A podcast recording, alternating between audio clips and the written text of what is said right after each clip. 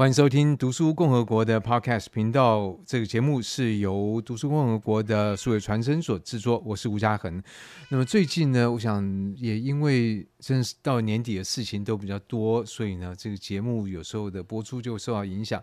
而在过年期间，我们当然还会安排一些特别的节目来跟大家分享。而在今天，我们来到了台中的紫书房，跟紫书房的两位负责人，还有他们养的猫，来跟大家录一集过年的。呃，节目，那就欢迎两位来宾。嗨，大家好。嗨，大家好。过年很多人都会安排休假，还有出去玩。那你们过年会要出去玩吗？好像还要开店，对不对？对，我我们过年要开店，因为我们前阵子去日本玩，所以要现在要努力开店。所以过年是休几天吗？我们休三天，休到除夕、初一、初二。对。好，所以如果要到紫苏房的话，就是这三天不要去，但是初三开始当然就可以去。对，呃，紫苏房走一走，虽然不能出去，不过没关系，反正那个猫它有言论表达的自由，我们完全的尊重。对，虽然你们不能够出去玩，不过前一阵玩过了，所以我们就来回顾一下你们的这日本的旅行。所以这日本旅行是休闲吗？还是工作呢？算是休闲呢，因为我们开了书店之后，已经十年没有出远门了。所以书店已经十年了。对，书店今年第十年。哇，恭喜恭喜！真一个书店要开十年本来就不容易，那尤其在这个时代，又是一个比较规模又比较小的这个独立书店，那的确不太容易。所以第一个恭喜的是哇，开了十年。那第二个哇，十年都没有出国，可能十年没出国的台湾人应该不多吧？我在想，呃，就是哎，我也不是在卖惨，但就是因为我们就是存也存钱存了很久，这样子终于存到可以出国玩。嗯。哇，那出国的时候那猫怎么办？哦，有家人帮忙照顾，所以就可以放心的出国。嗯。到日本去做什么样的安排呢？我们是去关西，然后就是由大阪移动到京都跟奈良，然后去逛书店，然后还有一些文学博物馆。所以感觉还是还在工作嘛。比较重要的是最后一天排了一个市集，去看他们的市集。这趟旅行玩了多久？很像工作，啊 没有七天，总共是七天。总共七天，哇，那是非常美好的回忆。那又可以让你们再继续待在台湾十年不出国吗？可能要再存十年。那所以当初怎么去安排这七天的行程呢？说不定讲出来，我们也可以提供有兴趣的听众朋友来参考一下。就是书店的话，主要是找一些当地的书店。那他们有出摊市集的话，就会有出摊的名单。那在一间一间去找。那你怎么知道他们有市集呢？呃，因为京都有很多古书市集，那所以他们就会邀请大阪、关西这边的书店一起去摆摊。嗯，然后我就照那个名单一一间一间去找，然后还有一个是晨曦社有有推荐我一本，就是计程车司机的秘密京都。那这本书是在讲，就是一个计程车司机，他虽然一边抱怨，但是一边在讲就是京都的历史，还有旅游，然后还有很多景点这样。嗯，所以这本书就是在你们规划的时候提供一些帮助。对对对，帮助很大。哇，那这本书本来就在你们书店里面吗？哦，没有没有，我特地找的，因为它已经绝版了。哦，我还以为是从你们书架上面就可以找到有一些。呃，之前有收过，可是后来卖掉，当时候不知道这本书对我们的帮助，所以我们因为这次要去日本，然后所以才又特地再去找了这本书回来。那这本是大家出版，不过现在已经绝版了。哎，我觉得这也是我们常常会提到在台湾出版的一种困境啊。这种困境就是说，第一个，你这个书有时候好或坏啊，有时候不一定能够在当下就判断。有时候回头的时候要再买，发现哇，已经买不到，因为台湾的书出书出的很快，但绝版也觉得蛮快的。不过没关系，这是一个美丽的错过，但后来有找到就很好了。所以，那这本书到底什么地方写得好，让你们觉得很有帮助呢？哦，就是他。在客人到那个景点的时候，然后他会稍微写一下客人的对话，然后也会就是讲说，哦，为什么？比方说，为什么三千院这个寺庙是院而不是庙，其他是庙？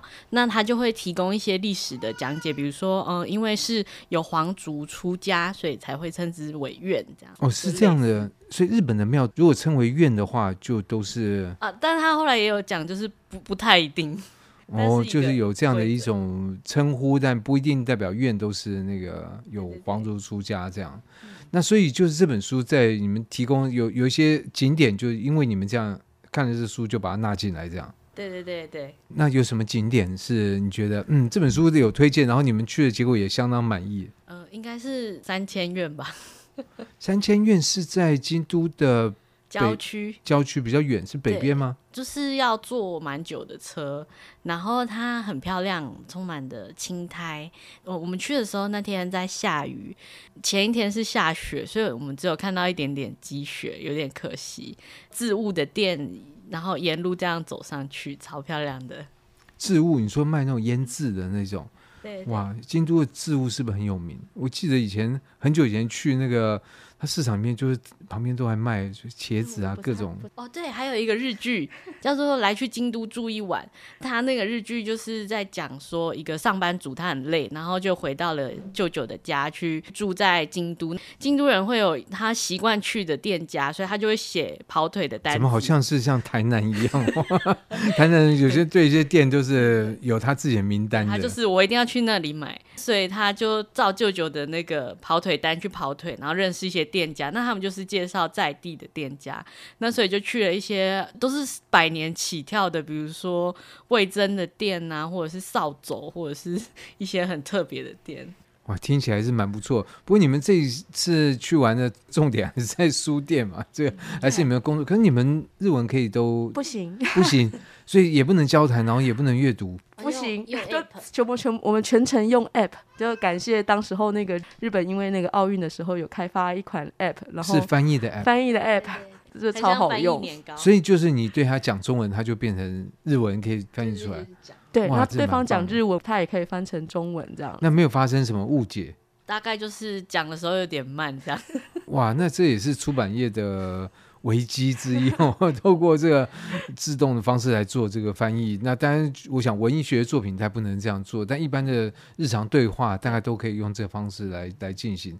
所以你们就在这个翻译软体的协助底下来进行你们的书店之旅。嗯，对。所以那你们的观察。京都的书店有什么样的特色？还有它兴盛的程度如何？应该我觉得第一个就是他们的书店很像是一般的杂货店，就是它就会在商店街当中，就是会出现个两三家，然后就是每一个商店街都有这样子，就会很像它是一个很日常的存在。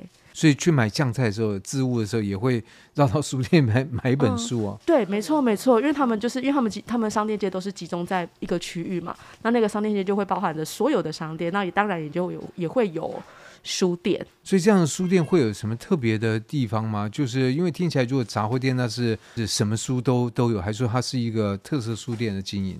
我们那个时候在大阪的天牛书店，是有吓一跳。我们进去，加上我们两个人，那店很小很小，大概只能容纳就是两排的人。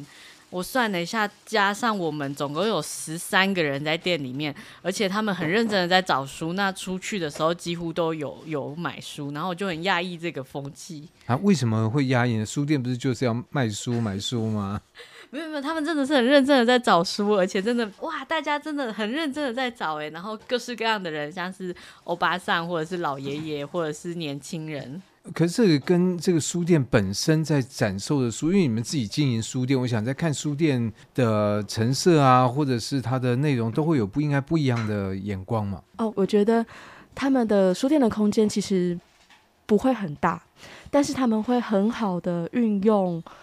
每一个空空间里面的每一个部分，比如说他们会有上层、下层，但是在上层跟下层的中层的，它还会在做很多的变化。然后，所以你在逛的时候呢，就是你不会一目了然的看看把这个书店看清楚，你必须要是用找的方式。是用有一点点小小冒险的方式，就是它在每一格里面，在每一格里面又会有一个小的部分，所以它就会呃运用就是书本的开本的大小，运用小的开本的话，就会藏在一个呃一个格子里面的一个小的部分，所以你必须要看得很深。对，那我觉得这件事情很有趣，就是他们把那个空间除了书店的分隔分成上中下之外，还有前中后，所以你就是可以在这个空间里面一直在找东西。哇，你这样讲有点难想象。不过我想日本是一个收纳专家，对，所以他很会把很多东西把它放在小小的空间里面，让它好像麻雀虽小，但五脏俱全。那这样的一个方式，所以你你们在逛书店的时候就不会觉得好像在工作，就啊好累，我们还要工作，我们还要书店考察，而是有一种。真的是充分可以享受这个书店带给你的乐趣。不会不会像工作，因为我们看不懂日文啊，所以在逛书店的时候，就是那些书不会很呃，我因为看不懂日文，所以那些资讯不会干扰到我。比如说，我们就不会受到，比如说啊，就是啊，这本书会不会卖的很好啊，或者是，或者是啊，这本书的推荐写的怎么写的这样啊，类似这种就是不必要的干扰，就是你就单纯的去感受那本书陈列在那边，然后你去你去猜测它到底在讲什么。那所以以你们的这日文的程度，你们会感觉到店跟店之间的差异吗？好像可以，呃，我们也有去一些比较连锁的店，那虽然就是。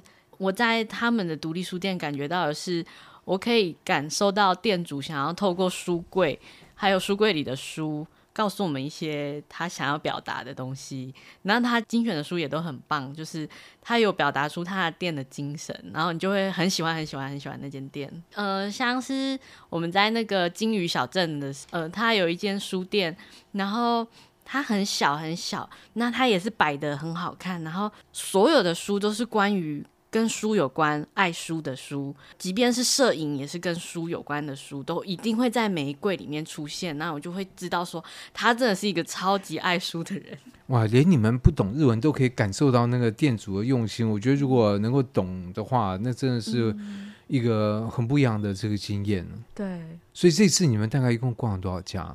可是因为我们有时候就是会，呃也不用那么精确，对，不用那么精，因为因为因为我没有办法那么精确的原因，是因为就是比如说我们想要到 A 书店好了，可是我们到达 A 书店的途中，我们就会就是路过就会发现，哎，这里怎么还有一间？然后就去看看，所以就是可能原本要去 A，可是后来却去了 B、C，或者还有甚至还有 D，因为他们可能在同一个区域里面，所以到底有没有逛到 A 这件事情，好像也不是这后来就。只能放弃这样，所以是说你们时间还安排的不够久嘛？应该更 天数更多一点。应该是那个他们书店太多了。哦，即使说在现在的这个网络时代，他们的实体书店，你觉得还是数量多到以及内容精彩到你们其实，在原来的规划里面还觉得对，远远还逛不完。没错，没错，真的让让人觉得很开心。所以这一趟回来，这样觉得有充电到、休息到吗？有哎、欸，有，因为我们我就是会在讨呃去逛完之后呢，你会在讨论说，为什么他他可以摆的这么好，或者是为什么他可以店里可以有这么多人，就是到底有什么样的魅力？反正我们就一直在讨论这样。的确，我觉得有一家店在手上，你可能逛的时候就会想说，哎，那我可以做什么？那我可以学到什么？哎，这里有什么招数？我可以怎么模仿一下？这样。没错，没错。嗯，所以这样说来，可能。在今年你们这个这一趟日本之行的一些想法，就会实际表现在店面吗？对，在二零二四年会尽量，对对对，没错。对，但也不一定要压力，就是说一一定要做什么改变，但很多东西就很自然，就是你受到一些刺激，然后你自然就会在你的行动上面去。表现出来，那理想状况就是客人来到这边，哎，觉得嗯，今年的紫书房不太一样了，这样就尽我们所能这样。好，那么在今天的节目里面，我们在就过年期间这个特别节目来安排来访问了在台中的紫书房的两位负责人，同时呢，也跟他们聊一聊在日本的这个一个小旅行。那总之，我觉得这小旅行一方面也可以给大家去日本的一个。参考，因为我据我所知，有些人好像去日本，好像在给他照咖哦，就是三不五时这样去一去。那去久了，可能听到别人有别的想法、别的玩法，那也可以尝试一下。当然呢，更希望说，在今年里面，呃，支付行能够在现有的这个基础上面，然后再加上这一趟旅行的充电，能够让你们的这个店表现得更加的。饱满而充实，谢谢，谢谢，谢谢。好，那就谢谢大家收听，也祝大家以及你们两位新年快乐。谢谢嘉禾，新年快乐。以上单元由数位传声制作。